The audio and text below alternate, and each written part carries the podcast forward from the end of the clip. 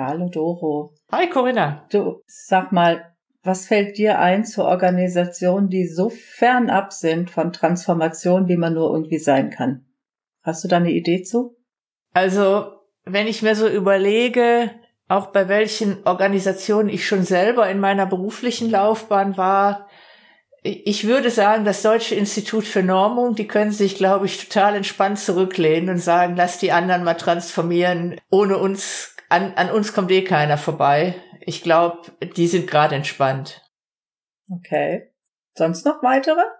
Ansonsten fällt mir das Handwerk ein. Also Friseure, Bäcker, die sind vielleicht was so was ihre Bewertungen angeht nach außen, aber was ihre eigentliche Tätigkeit angeht, glaube ich, sind das auch Berufe, die noch lange erstmal ihre, ihre bekannten Arbeitsinhalte haben. Ja, dann lassen wir uns mal überraschen. Glaube ich auch.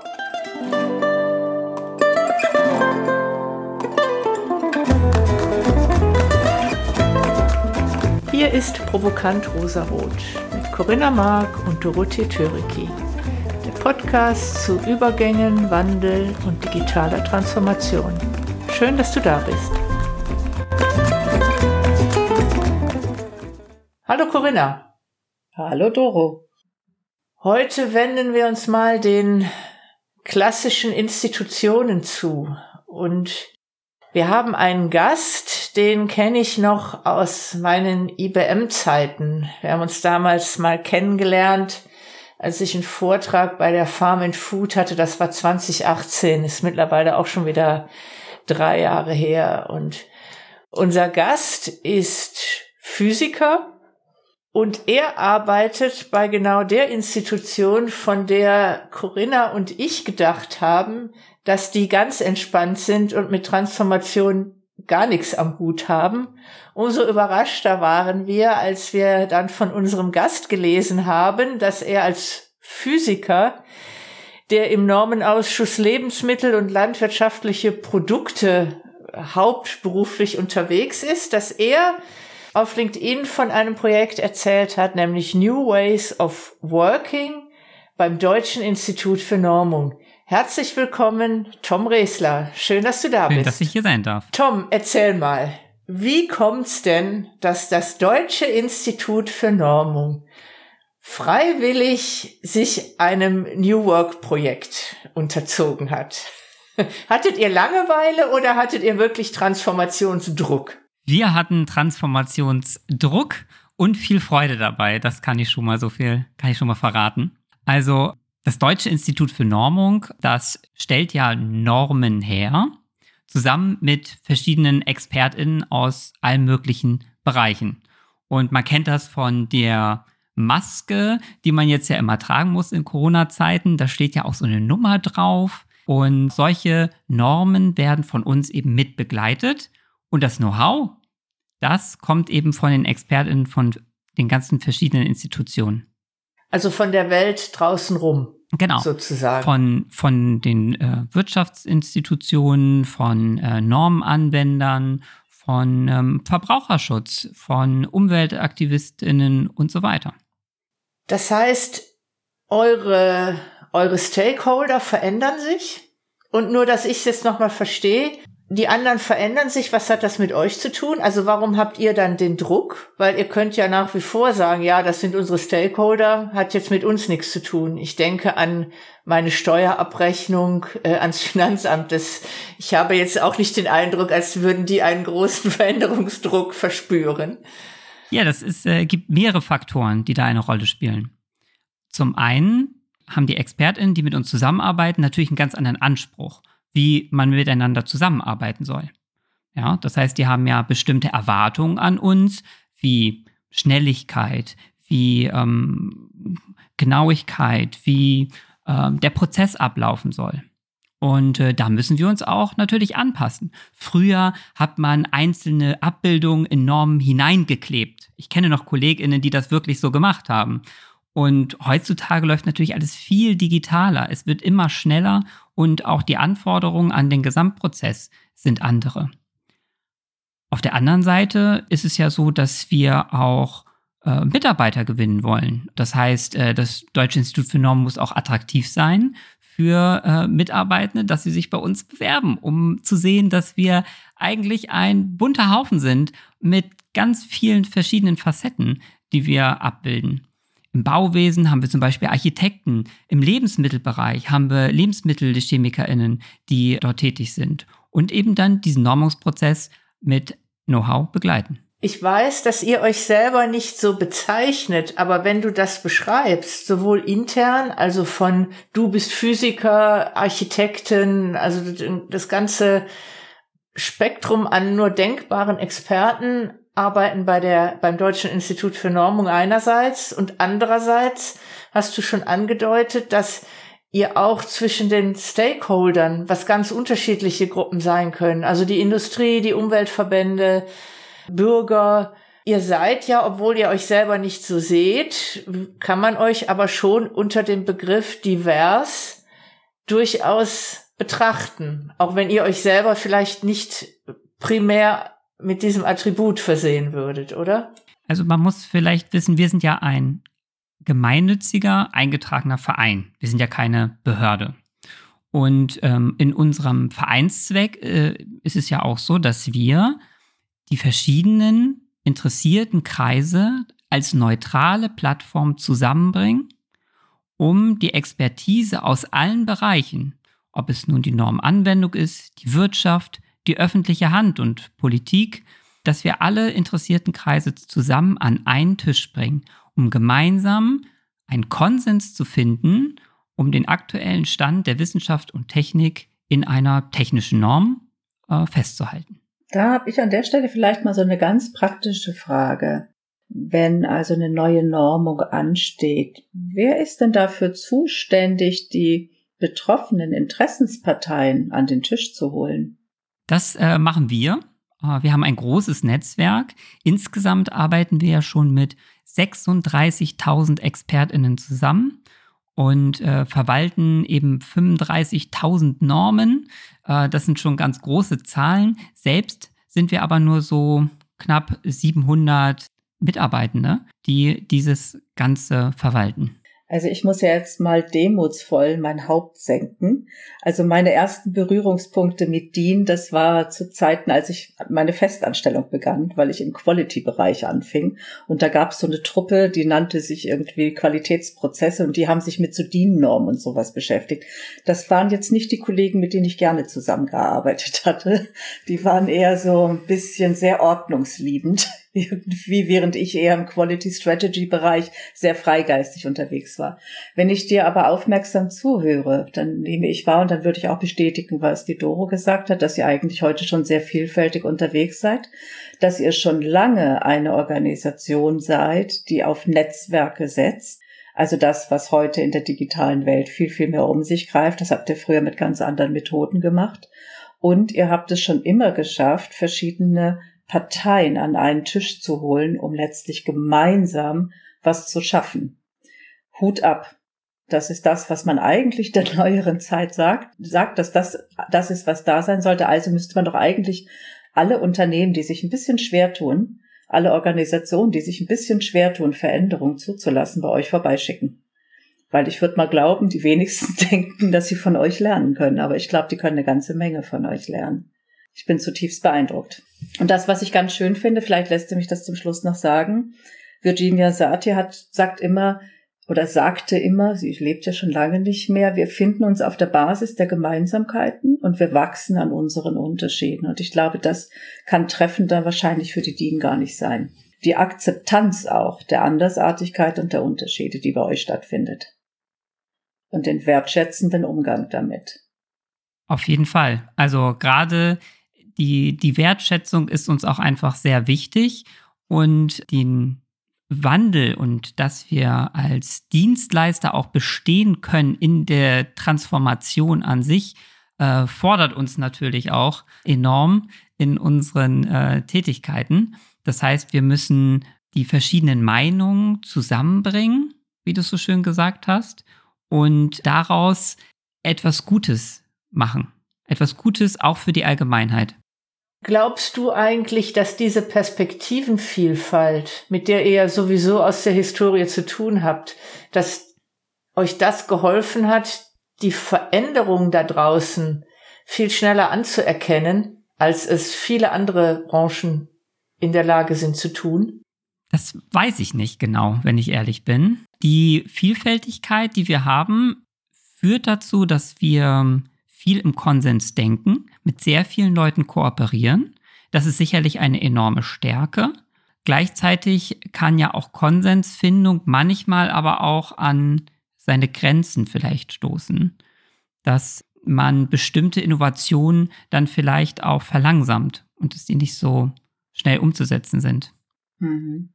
Darf ich noch mal ein bisschen zu den Basics zurückkommen? Du hast ähm, im Vorgespräch und auch auf LinkedIn hast du es geschrieben, dass ihr, als ihr mit dem Projekt gestartet seid, dass ihr die Mitarbeiter gefragt habt, wie könnte es denn besser sein? Was kam denn da zurück? Ja, also da kann ich vielleicht mal ein bisschen äh, was erzählen.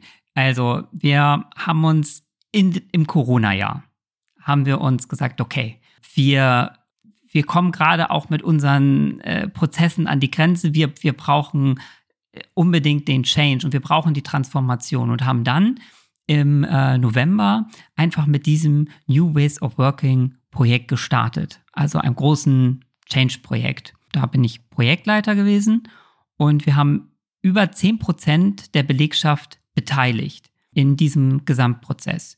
Das heißt, wir haben uns dann angeschaut, wie sieht es aus mit IT, wie sind, werden unsere Flächen genutzt? Was ist mit Arbeitsweisen und Methoden? Aber auch das Thema Arbeitszeit natürlich und Führung. Und äh, dabei haben wir die verschiedenen Mitarbeitenden befragt, was sind eigentlich die Themen, die euch interessieren? Was brennt euch gerade unter den Nägeln? Wo müssen wir uns verändern? Wo müssen wir uns verändern, um neue Mitarbeitende zu bekommen, also um ein attraktiver Arbeitgeber zu sein?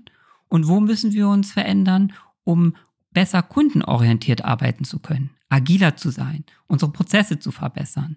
Und ja, da gab es dann äh, viele, viele, viele Ideen, über 100 an der Zahl, die wir dann im Laufe des Jahres kondensiert haben auf 30 Themenmaßnahmen, die ähm, dann eben auch von der Geschäftsleitung angenommen wurden und äh, jetzt schon zum Teil umgesetzt sind. Das fängt an von der Dudes-Kultur bis zur Mobilarbeit. Es geht über Führung auf Distanz, Führung im, von unterschiedlichen Generationen, aber auch äh, Themen natürlich wie agiles Arbeiten und hybride Sitzungen.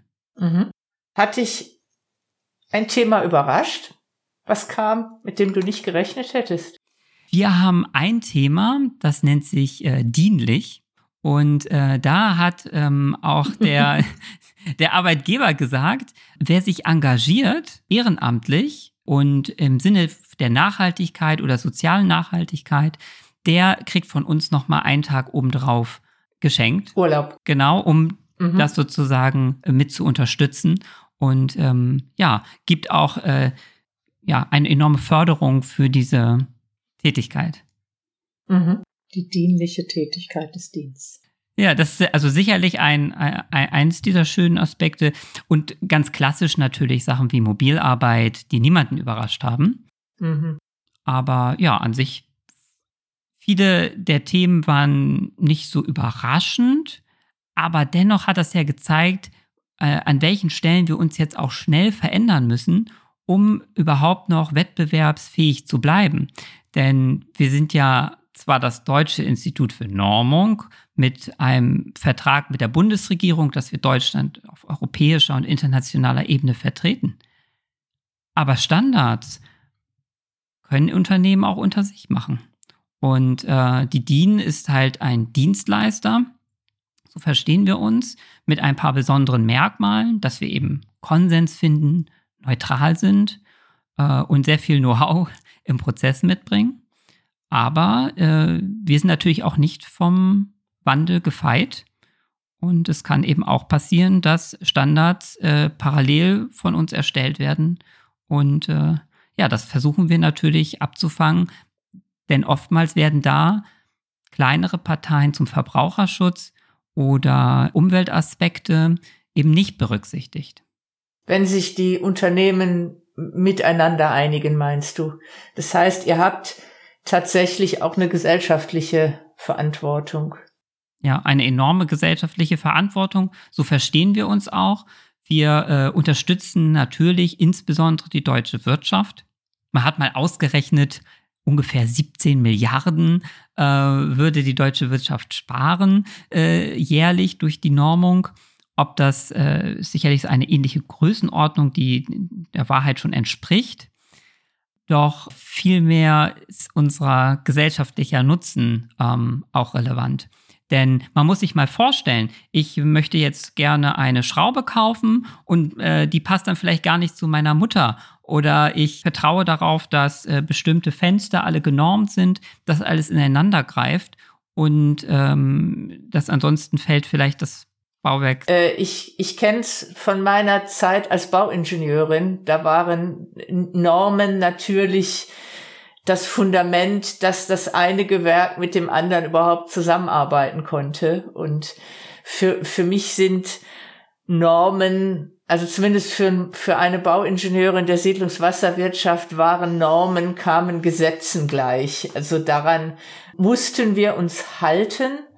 Und auch die Hersteller, sei es so ein Kanalschacht, sei es eine Rohrleitung, wie Anschlüsse, wie Rohranschlüsse an den Kanalschacht, ähm, auszusehen haben. Das alles stand in irgendwelchen Normen und da haben sich alle Hersteller dran gehalten. Und das war quasi so eine Art, wie soll ich sagen, so eine Art Qualitätszertifikat. Es ging auch wirklich darum, es gab eine Norm, wie bestimmte Hochwasserberechnungen durchgeführt wurden. Also das betrifft durchaus nicht nur Gegenstände, sondern auch wie Verfahren stattzufinden haben.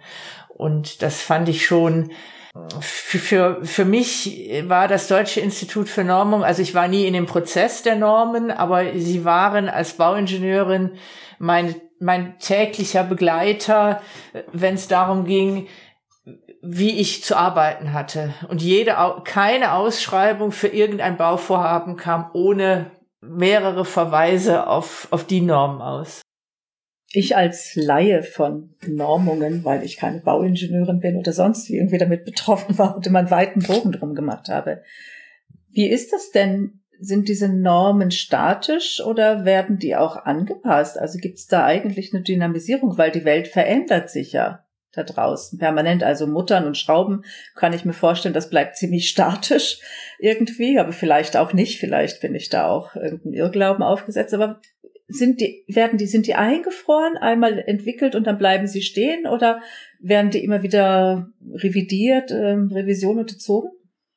Ja, also ähm, bei Normen ist es ja genau wie du sagst, die könnten ja eigentlich nicht statisch sein. Äh, es gibt ja ein klaren, klares Verständnis dafür, dass man die Norm auch immer äh, aktuell hält, weil sie den aktuellen Stand der Wissenschaft und Technik widerspiegelt. Mhm. Das heißt, wir unterziehen jede Norm äh, alle fünf Jahre einer Revision. Man kann auch schon vorher ähm, eine Neuausgabe ähm, ja, anstoßen, aber ansonsten wird jede Norm spätestens nach fünf Jahren angeschaut. Gibt es Bedarf? Vielleicht bei der Schraube nicht, aber mhm. ein analytisches Verfahren hat sich zum Beispiel geändert und dann wird es eben überarbeitet. Oder die Technik hat sich so weit weiterentwickelt, dass wir gar keine Verwendung mehr haben für diesen Standard. Und dann wird dieser Standard zurückgezogen. Wow, das finde ich ja super beeindruckend. Ich glaube, da kann Verwaltung unheimlich viel von lernen. Regelmäßig mal die Dinge, Verordnungen, Gesetze und so weiter einer Revision zu unterziehen und gucken, macht das eigentlich noch Sinn? Das, was ich wahrnehme, vielleicht beschreibe ich das bei meinen Worten, das ist jetzt vielleicht so eine Idee von Sprechdenken. Das DIN-Institut, das sorgt letztlich tatsächlich für Standards, für Regelungen. Also es sorgt für Ordnungsprinzipien oder es ordnet etwas, ja. Und was ich besonders gut finde, weil wenn wir Ordnung, wenn wir uns im Ordnungspol befinden, dann nehme ich ganz häufig so eine Starrheit wahr. Das ist geregelt, das ist so und so und daran rütteln wir auch nicht. Ja, also wer jetzt mein Gesicht sehen würde, würde auch dieses Nicht-Rüttelgesicht sehen. Ähm, und das, was ich aber wahrnehme, ist, äh, dass ich euch eher im Sinne von Ordnung schaffen, im Sinne von Rahmensetzung wahrnehme. Richtschnur vielleicht. Also das, ich erlebe das, was, wenn ich dir so zuhöre, da erlebe ich etwas sehr Flexibles. Es ist wie so ein Bambus fest verwurzelt, aber hat eine Beweglichkeit. Wir wissen um die zeitliche Begrenzung von Standards beispielsweise, Normierungen. Also ich weiß nicht, wie die Fachbegriffe jetzt bei euch wirklich sind, aber dieses Anerkenntnis dessen, dass etwas sich verändern kann. Das ist, glaube ich, das. Das finde ich großartig. Das ist etwas, was ich mit der DIN mit Sicherheit nie in Verbindung gebracht hätte. Aber wenn ich so zuhöre, ich lerne mehr und mehr eure Geheimnisse, warum ihr eigentlich die Organisation für Transformation schlechthin seid und warum so ganz viele eigentlich jetzt mal Exkursionen zu DIN machen sollten. Also wirklich wunderbar. Also äh, Ordnung geben, Regeln setzen, nicht im Sinne von Starrheit, sondern im Sinne von Orientierung setzen. Der Unterschied ist ja auch im, anders als ein Gesetzgeber gibt der vor, der hat wirklich die Direktive zu euch kommen ja die Beteiligten freiwillig. Also ihr habt schon, äh, wie soll ich sagen, mehr auf Augenhöhe. Das ist jetzt nicht so, als wenn jetzt, sagen wir mal, der, der, der Gesetzgeber irgendetwas, also da, da haben wir Bürger uns dran zu halten. Wisst ihr, wie ich ja. meine? Das ist ein starres Regelwerk und da muss da, ich, ich wüsste jetzt gar nicht, wie der Mechanismus ist, dass ein Gesetz sich dann verändert, wahrscheinlich über den Bundestag. Mhm. Äh, und das äh, finde ich ist, ihr seid in diesem Konstrukt, in dem ihr sagt, wir, also ihr seid euch dessen bewusst, dass gerade die Wirtschaft auch ohne euch im Prinzip könnte, dass ihr mit eurer Expertise und, und dem, was ihr mit eurer Dienstleistung, die ihr habt, zu den Stakeholdern sozusagen ein Kundenverhältnis und nicht von oben nach unten, also wie so ein Richter zum Angeklagten oder wie das Finanzamt zu mir als Steuerzahler. Da ist nichts mit Augenhöhe und das ist bei euch aber anders. Ganz genau. Also wir arbeiten ja direkt eng mit den Personen und den Institutionen zusammen, auch mit den verschiedenen Firmen. Und ähm, ja, genau wie du sagst, es ist eben ein, eine Zusammenarbeit auf Augenhöhe. Ab und zu füllen wir natürlich auch ja dann den, den Aspekt der Gesetzgebung ein bisschen mit aus, indem der Gesetzgeber auf eine DIN-Norm verweist. Dann wird sozusagen, muss nicht das Gesetz aktualisiert werden, sondern dann reicht es eben uns sozusagen zu bitten oder eben, wenn die Experten das wollen, dass äh, wir diese Norm überarbeiten und dann wird die immer aktuell gehalten. Beispiel Verbandskasten. Ja, jeder muss einen Verbandskasten haben, aber was genau drin ist, das ändert sich ja vielleicht auch, weil die Unfallstatistik sich ändert, Autos anders sicherer werden und vielleicht brauche ich dann andere Mullbinden und Kompressen als äh, früher. Und so gestalten wir das aus. Aber man sieht schon, unser Prozess ist ziemlich starr, aber auch transparent. Deswegen, ich versehe die Flexibilität, Corinna, die du, die mhm. du gesagt hast. Äh, das sind, da versuchen wir uns eben anzupassen an die Anforderungen als Dienstleister. Aber dennoch ist unser, das, unser Kern, mhm. die Normung, die ist ja schon sehr lange alt. Es ist schon sehr alt und ähm, wir versuchen eben etwas Neues daraus zu gestalten und wir können auch solche Prozesse ja nur für die Zukunft ausrichten. Und deswegen ändert sich jetzt auch, und ich glaube, das ist nochmal ein ganz wichtiger Aspekt, unser Selbstverständnis. Früher war es so, die Industrie ist zu uns gekommen und hat gesagt, ich habe hier ein Produkt, eine Maschine und das hätte ich jetzt gerne genormt. Und dann hat man eben versucht, verschiedene Stakeholder zusammenzubringen, um dann ein Anforderungen an ein mechanisches Teil zum Beispiel zu normen. Und heutzutage sehen wir uns auch eben als kundenorientierter Dienstleister und gehen proaktiv auf neue Geschäftsfelder zu künstliche Intelligenz. Etwas, was die Welt verändern wird, enorm verändern wird. Und wenn wir dort Standards frühzeitig setzen, können wir auch die Gefahren, die vielleicht auch manche sehen, aber auch die Möglichkeiten viel mehr ausschöpfen. Und äh, deswegen ist es wichtig, frühzeitig dort Normen und Standards zu setzen. Aber auch natürlich im, äh, in anderen Bereichen wie Circular Economy oder Nachhaltigkeit. Das sind für uns ganz zentrale Themen, äh, wo wir ganz proaktiv auch auf die Wirtschaft zugehen. Da nehmt ihr quasi eigentlich dann auch so eine, die Rolle der gesellschaftlichen Verantwortung wahr. Ist das richtig? Ja, denn wir haben ja eine gesellschaftliche Verantwortung Und äh, die versuchen wir natürlich auch wahrzunehmen.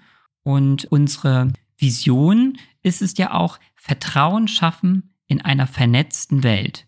Und ich glaube, das fasst es ganz gut zusammen, dass wir über 100 Jahre auf dem Buckel Vertrauen schaffen. Sowohl bei der Politik, als auch bei der Wirtschaft, als auch bei VerbraucherInnen, als auch beim Umweltverbänden.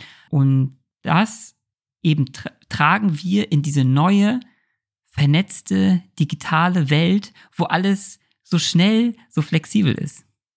Das heißt, ist das wirklich, ist das ein Leitspruch, der aus diesem Projekt, aus diesem New Work Projekt entstanden ist? Vertrauen schaffen in einer vernetzten Welt? Habe ich das richtig verstanden? Das hast du richtig verstanden. Den hatten wir allerdings schon vorher. Doch folgerichtig ist eben das New Ways of Working Projekt dazu gewesen. Denn wir müssen uns ja dann auch im Innern verändern, damit wir genau diese Vision auch irgendwann erfüllen können. Und äh, das ist sozusagen ähm, ja, unsere, unsere Vision, die wir eben umsetzen wollen. Darf ich da zwei Fragen zu stellen? Gerne. Ähm, wie schafft ihr Vertrauen und wie schafft ihr Vernetzung? Ja, Vertrauen schaffen wir über transparente Prozesse, über hohe, hohe Qualität. Wir versuchen ja immer fehlerfrei zu sein, denn ein Fehler in einer Norm kann enorme Auswirkungen haben. Deswegen achten wir auf maximale Qualität in unseren Produkten und Vernetzung schaffen wir natürlich durch Kooperation. Ganz zentral. Kooperation mit den verschiedenen Firmen, Kooperation mit den verschiedenen Ländern in Europa, mit den verschiedenen Ländern international, China, Amerika, dass wir alle gemeinsames Verständnis dafür haben, wie die Zukunft aussehen soll, um die dann mit Standards unter zu unterstützen und den Wandel mit Normung eben zu gestalten. Seid ihr auch digital vernetzt? Sowohl innerhalb als auch außerhalb des, der Organisation? Wie darf ich das verstehen, Doro? Was, was meinst du mit digital? Also du hast ja, woran ich so denke, ist zum einen, ich, ich fange jetzt mal mit innerhalb an. Mhm. Du hast vorhin gesagt, ihr habt eine ganz, ein ganz großes Spektrum an, an Experten bei euch im Unternehmen. Und ich denke jetzt mal ganz konkret an, an das Beispiel, an dem, an, oder an den Anwendungsfall, über den wir uns kennengelernt haben. Lebensmittel und Blockchain. Das sind zwei ganz unterschiedliche Bereiche. Das heißt, da müssen die, eines der Attribute unserer Zeit ist, dass mehr und mehr ganz unterschiedliche Experten zusammenarbeiten müssen, Wissen austauschen müssen. Und das gilt ja zum einen sicher auch innerhalb der DIN. Wie schafft ihr das? Mit wirklich mit also habt ihr sowas wie oh, du brauchst jetzt kein Tool nennen es geht mir nur darum arbeitet ihr vernetzt aller LinkedIn in der DIN? Das zum einen macht ihr das? Oder und war das Teil dieses New Work Projektes das ist erstmal meine erste Frage. Ja also wir haben seit kurzem auch so eine Matrixstruktur. Das heißt Früher war es ja so, die Normausschüsse, waren fast ein bisschen wie kleine Königreiche, hatte jeder so seinen Bereich Lebensmittel, Verpackung, Kunststoffe und so weiter. Und äh, jetzt merken wir, wir müssen viel vernetzter sein, denn die Themen, die wir standardisieren, sind ja auch vernetzt. Wie Blockchain in der Lebensmittelkette. Das heißt, ich brauche jemanden aus dem Lebensmittelbereich, aber auch jemand von der IT-Seite, von Blockchain. Und das Know-how zusammenzubringen, um eine maximale Dienstleistung auch zu bringen für unsere Kunden. Und äh, ja, das leben wir und das wird auch durch New Ways of Working viel stärker jetzt gelebt. Es gibt mehr Möglichkeiten, auch kreativ zusammenzuarbeiten. Wir haben ähm, auch ja, neue Räumlichkeiten, wenn man jetzt am Ende der Corona-Zeit äh, wieder vor Ort sein kann, geschaffen, um wirklich auch kreativ diese neuen Herausforderungen ja, anzugehen und diese Probleme zu lösen. Was glaubst du eigentlich, welche eurer Kompetenzen hat dazu geführt, dass ihr genau dieses tun konntet? Jetzt so eine Matrixstruktur zu schaffen, die Themen miteinander zusammenzubrechen. Doro und ich reden ja immer davon, dass die Silos aufgebrochen werden müssen. Und aus meiner eigenen Anschauung, aus der Beratung von Organisationen weiß ich, dass das ein sehr schwieriges Unterfangen ist. Was glaubst du, welche eurer Kompetenzen hat euch dazu befähigt? Hm, das ist eine gute Frage ich könnte mir vorstellen, dass es schon auch die, die Vielfältigkeit ist, die wir im Unternehmen selbst haben. Also die verschiedenen Perspektiven, die wir ständig einnehmen müssen. Einmal unserer Tätigkeit in der Normung, aber natürlich auch die verschiedenen Perspektiven, die wir haben durch die Hintergründe der einzelnen Personen. Ja, und ich glaube, wir haben ja auch im Vor, wir haben ja auch schon mal davor gesprochen miteinander und ich glaube, da kommt auch noch was anderes mit rein, nämlich dieses, die Kompetenz mit Spannungen umzugehen, mit unterschiedlichen Interessen. Also Vielfalt, das ist mir, ich sag's mal, ich sag's mal ganz platt, das ist mir manchmal ein Basswort. Ähm, und ich glaube, wir sollten, wir tun gut daran, da mal genauer zu spüren. Manche reden auch einfach nur, na, ihr habt es gelernt, so miteinander zu kommunizieren. Aber ich glaube, es ist wirklich eine Kompetenz anzuerkennen, dass es unterschiedliche Interessen gibt, dass es dazwischen Spannungen gibt und dass diese ihre Berechtigung haben, sein dürfen und dass es Wege gibt, damit umzugehen. Na, wenn ihr Konsensentscheidungen fördert quasi, dann habt ihr ein Wissen, ein grundlegendes Wissen um Spannungen und wie ich mit Spannungen umgehe. Und vielleicht ist das auch tatsächlich die Kompetenz, die dazu notwendig ist. Vielfalt ist eine Voraussetzung. Die Vielfalt oder die, die Möglichkeit, Perspektiven einzunehmen, unterschiedliche Perspektiven. Das heißt aber noch lange nicht, dass ich sie handeln kann. Ja, das ist ein sehr schöner, sehr schöner Punkt. Ja, vielleicht sind wir uns auch dessen gar nicht so bewusst, dass wir diese besondere Fähigkeit haben, mit Spannungen umzugehen und Konsens zu finden, immer lösungsorientiert zu arbeiten. Nicht so sehr problemorientiert, sondern lösungsorientiert. Und ich glaube, das ist etwas, was uns unbewusst sehr geholfen hat. Ja, das ist auch ein sehr, sehr schöner Punkt. Ihr verliert euch nicht in der Problemtrance, weil ihr habt ein Ziel, auf das ihr hinarbeitet. Und ich glaube, das ist es. Ne? Also es geht auch nicht darum. Und ich glaube, das ist so ein bisschen das, Doro, wenn wir uns über Silos unterhalten und warum das so schwer fällt. Solange das Ziel nicht klar ist, wohin man will, ist es, glaube ich, schwierig, was aufzugeben, was einem lieb geworden ist. Ich glaube, deswegen ist es so ganz wesentlich, erstmal gut an einem Ziel zu arbeiten wofür tun wir das eigentlich? Wofür? Da wären wir beim nächsten Thema, äh, auf das ich dich gerne noch ansprechen würde. Du hast es vorhin schon ein paar Mal erwähnt. Dieses Wofür oder Wozu ist natürlich ganz nah diesem Purpose-Begriff der New Work-Bewegung entspricht das. Und du hast vorhin an anderer Stelle gesagt, wir haben diese, dieses New Work-Projekt auch gemacht, weil wir als Arbeitgeber attraktiv sein wollen. Wie transportiert, also äh, ich stelle zwei Fragen. Erste Frage, warum glaubt ihr, hat euch dieses New Work Projekt dabei geholfen, attraktiv zu sein? Und seid ihr attraktiv deiner Meinung nach? Und das zweite ist, siehst du diesen Purpose-Begriff, also den tieferen Sinn in meiner Arbeit? Siehst du den in diesem Kontext auch? Ja, also ich finde schon, dass wir attraktiver geworden sind. Ich fand, wir waren schon immer relativ attraktiv, wenn auch vielleicht ein bisschen unbekannt und leicht mit einer Behörde zu verwechseln. Aber das sind wir ja nicht. Und äh, ja, dieses Projekt, dieses New Ways of Working, hat einfach gezeigt, dass man auch einfach ganz viele tolle KollegInnen hat. Denn wir haben sie ja gefragt, was ist wichtig für euch, für eure Arbeit? Was brennt euch unter den Nägeln? Und da kamen so viele tolle Vorschläge, die ja uns einfach nochmal bereichert haben. Und man kann eben auch mit gemeinsam einfach ganz viele tolle Veränderungen gestalten. Und Darfst du ein Beispiel nennen? Weil das interessiert mich natürlich. Äh, ich hoffe, du darfst eins nennen, was bewegt jemanden, der bei der DIN ist, wo einer sagt, das ist der Grund, warum das toll ist, hier zu arbeiten. Warum ist es für dich toll? Ja, ich äh, arbeite ja im Bereich Lebensmittel und landwirtschaftliche Produkte.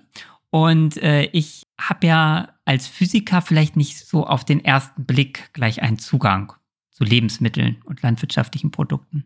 Auf den zweiten Blick ändert sich das aber, denn es geht da viel um Analytik. Es geht nicht darum, dass die Gurke irgendwie gerade sein muss oder sowas, dass wir dann beim Lineal stehen, sondern es geht darum, äh, für den Verbraucher etwas zu machen. Also ich liebe da an der Stelle meinen Job, weil ich ähm, Verfahren auf europäische Ebene gebracht habe gegen Lebensmittelbetrug. Dass am Ende eben kein Pferdefleisch in der Rindfleischlasagne mehr ist oder dass eben kein Honig mehr gepanscht ist, ja, sondern dass das in ganz Europa dann verpflichtend diese Standards angewendet werden. Und jeder hat da so seinen Bereich. Und wenn ich mit den Leuten spreche, dann, dann höre ich immer, wie Feuer und Flamme die, äh, die sind. Die einen sagen, oh, ich habe Wels- und Gleitlager als Normenausschuss und das, ich, das macht mir so viel Spaß. Und der nächste sagt, oh, Umweltschutz, das ist genau meins. Klimaschutz. Wie kann man das eigentlich definieren? CO2-Ausstoß, wo sind denn Grenzwerte? Was, wie kann man das denn bestimmen? Wie ist denn die Analytik dazu? Und ich glaube, da findet so jeder seinen Bereich, wo ihm so ein bisschen das Herz aufgeht wo man äh, ja dann DIN auch wirklich als attraktiven Arbeitgeber sehen kann. Denn man bekommt ja nicht nur die Sicht von innen und den Austausch mit den KollegInnen, sondern auch die Perspektive von draußen. Was treibt denn eigentlich ein Pharmaunternehmen an? Was treibt denn eigentlich die Politiker an? Was treibt denn den Verbraucherschutz an? Was, ne, das, das sind ja so essentielle Fragen. Und da versteht man denn langsam, warum sie für ein paar bestimmte Sachen kämpfen und warum sie diese Meinung haben. Und da dann eben diese Spannungen, da sind wir wieder bei diesem Punkt auszuhalten und dann gemeinsam eine Lösung zu finden für, ja, für eine Norm, die der Gesellschaft etwas bringt und eben einen Mehrwert hat für die Gesellschaft. Tragt ihr diesen weil das hat jetzt wirklich, ich, also ich persönlich fand das sehr überzeugend. Man, man spürt, also ich habe gespürt, äh, ich habe deine Begeisterung gespürt gerade. Das äh, macht ja was mit mit mir. Ich bin, ich finde, also meine Frage ist es Teil des New Work Projektes, diese Begeisterung nach außen zu tragen in irgendeiner Form, weil das ist ja ein hohes Gut. Da würden sich andere viele andere Organisationen, sowohl Unternehmen als auch Behörden, würden sich wahrscheinlich ein Bein abhacken, wenn sie mitkriegen würden, wie intrinsisch motiviert die Menschen im Deutschen Institut für Normung sind. Das ist das höchste Gut, was man als Unternehmen, als Organisation haben kann. Davon bin ich fest überzeugt. Tragt ihr das nach außen, um exzellente Mitarbeiter zu bekommen? Ja, wir versuchen es. Also das mit dem New Work Projekt haben wir sicherlich mehr Rahmenbedingungen geschaffen, dass wir besser miteinander zusammenarbeiten können.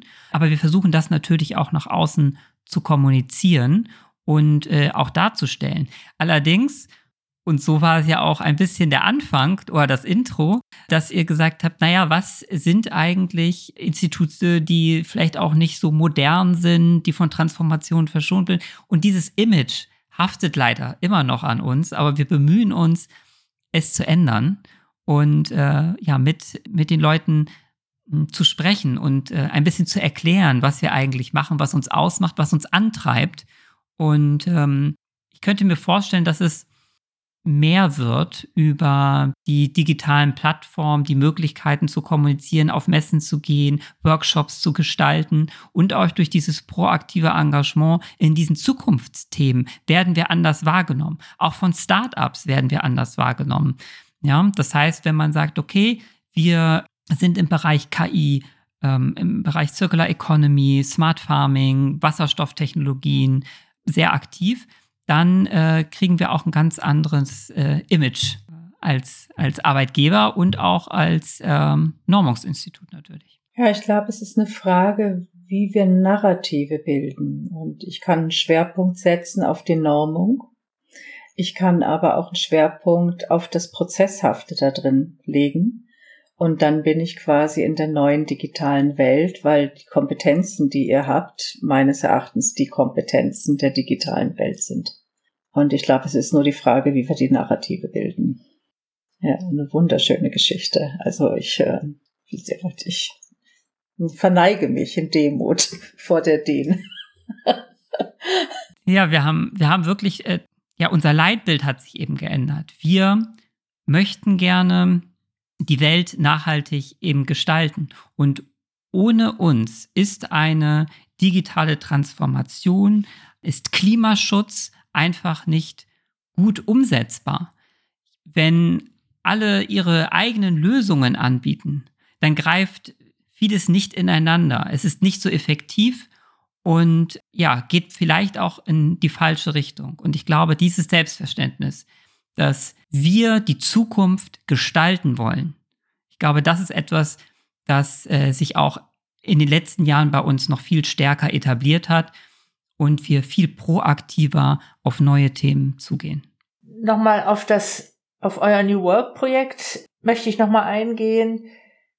Ist das jetzt zum Abschluss gekommen oder macht ihr weiter? Also ist das etwas, was ongoing ist oder sagt ihr, ja, wir haben jetzt das, was wir im Kontext von Führung, von Arbeitszeit, von mo mobilem Arbeiten erreichen wollten, das haben wir erreicht und jetzt warten wir erstmal und machen dann einen neuen Anlauf oder ist das ein ongoing process of transformation, um ein bisschen Englisch hier reinzubringen? Beides ist die Antwort. Also es ist ein Projekt, ein Projekt hat einen Abschluss und wir haben uns auch wirklich, wir sind in der Zeitschiene geblieben, wir haben uns ein Jahr Zeit genommen und haben das auch innerhalb von einem Jahr abgeschlossen, was auch für alle Beteiligten ganz gut ist. Das heißt, wir haben nämlich jetzt die Themen ausgearbeitet, diese Maßnahmenvorschläge zur Umsetzung, die zum Teil schon umgesetzt sind, zum Teil aber natürlich länger brauchen, bis sie umgesetzt sind. So, und wir verfolgen jetzt einfach peu à peu diese einzelnen Schritte und verankern sie langfristig in unserer Unternehmenskultur. Und wir wollen sozusagen immer wieder daran erinnern, was sind unsere Unternehmenswerte, wie äh, gehen wir jetzt um mit diesen New Work Themen, hybride Sitzungen, agiles Arbeiten. Machen wir das eigentlich? Oder haben wir es doch nicht, nicht ganz geschafft, diese Sachen aufzugreifen und in unsere DNA sozusagen zu integrieren? Und ich glaube, das ist natürlich immer bei allen Change-Projekten so. Das, ein, Projekt ist toll, wenn es abgeschlossen ist, aber richtig, richtig wirksam wird Change nur, wenn er in der Kultur des Unternehmens verankert wird. Und das ist sicherlich jetzt noch eine Herausforderung, vor der wir stehen. Aber ich bin zuversichtlich, dass wir das äh, schaffen werden. Denn diese Themen, und das haben wir am Anfang schon gesagt, wurden eben von Mitarbeitenden für Mitarbeitende erstellt. Und das hat einen ganz anderen Wert, als wenn die Geschäftsleitung gesagt hätte, das sind die Themen, das setzen wir um, Mobilarbeit ist so ausgestaltet, äh, das müsst ihr jetzt so machen, sondern es war ein, ein Gemeinschaftsprojekt aller Hierarchieebenen. Also da hat die Sekretärin mitgearbeitet oder der Sekretär, aber auch die AbteilungsleiterInnen und auch ProjektmanagerInnen. Also es war wirklich ein, ein buntes Potpourri an verschiedenen Kompetenzen, Erfahrungen und Sichtweisen. Und das äh, hat, glaube ich, zu diesem Erfolg geführt und dass wir das eben jetzt auch noch nachhaltig verankern werden, davon bin ich überzeugt. Bei den Kompetenzen, die ihr habt, bin ich davon auch überzeugt. Dann können wir im Grunde nur ganz viele andere Organisationen, Behörden und Unternehmen einladen, sich im ersten Schritt natürlich diesen Podcast anzuhören. Im zweiten Fall aber auch sich an euch ein Beispiel zu nehmen, wie es, wie Transformation aussehen kann. Ja. Vielen Dank, Tom. Oh, Entschuldigung. ja, also da, das kann, da kann ich nur beipflichten. Äh, es sind auch schon einige Verlage sozusagen auf uns äh, aufmerksam geworden, die äh, so ein bisschen Know-how von uns abgreifen möchten zu, äh, zu, zum Change-Projekt. Also insofern schlägt es schon Wellen, denn äh, nach außen kommunizieren wir das sehr, dass wir uns transformieren und die Resonanz ist enorm. Wunderbar, super. Vielen Dank, Tom, für das Gespräch. Danke auch ganz, ganz herzlich für die Einsichten und ja, für meine, für meine neue Sicht auf DIN. Ich danke euch. Tschüss zusammen. Ciao. Tschüss. Das war's schon wieder. Provokant Rosarot mit Corinna und Doro sagen Tschüss. Bis zum nächsten Mal.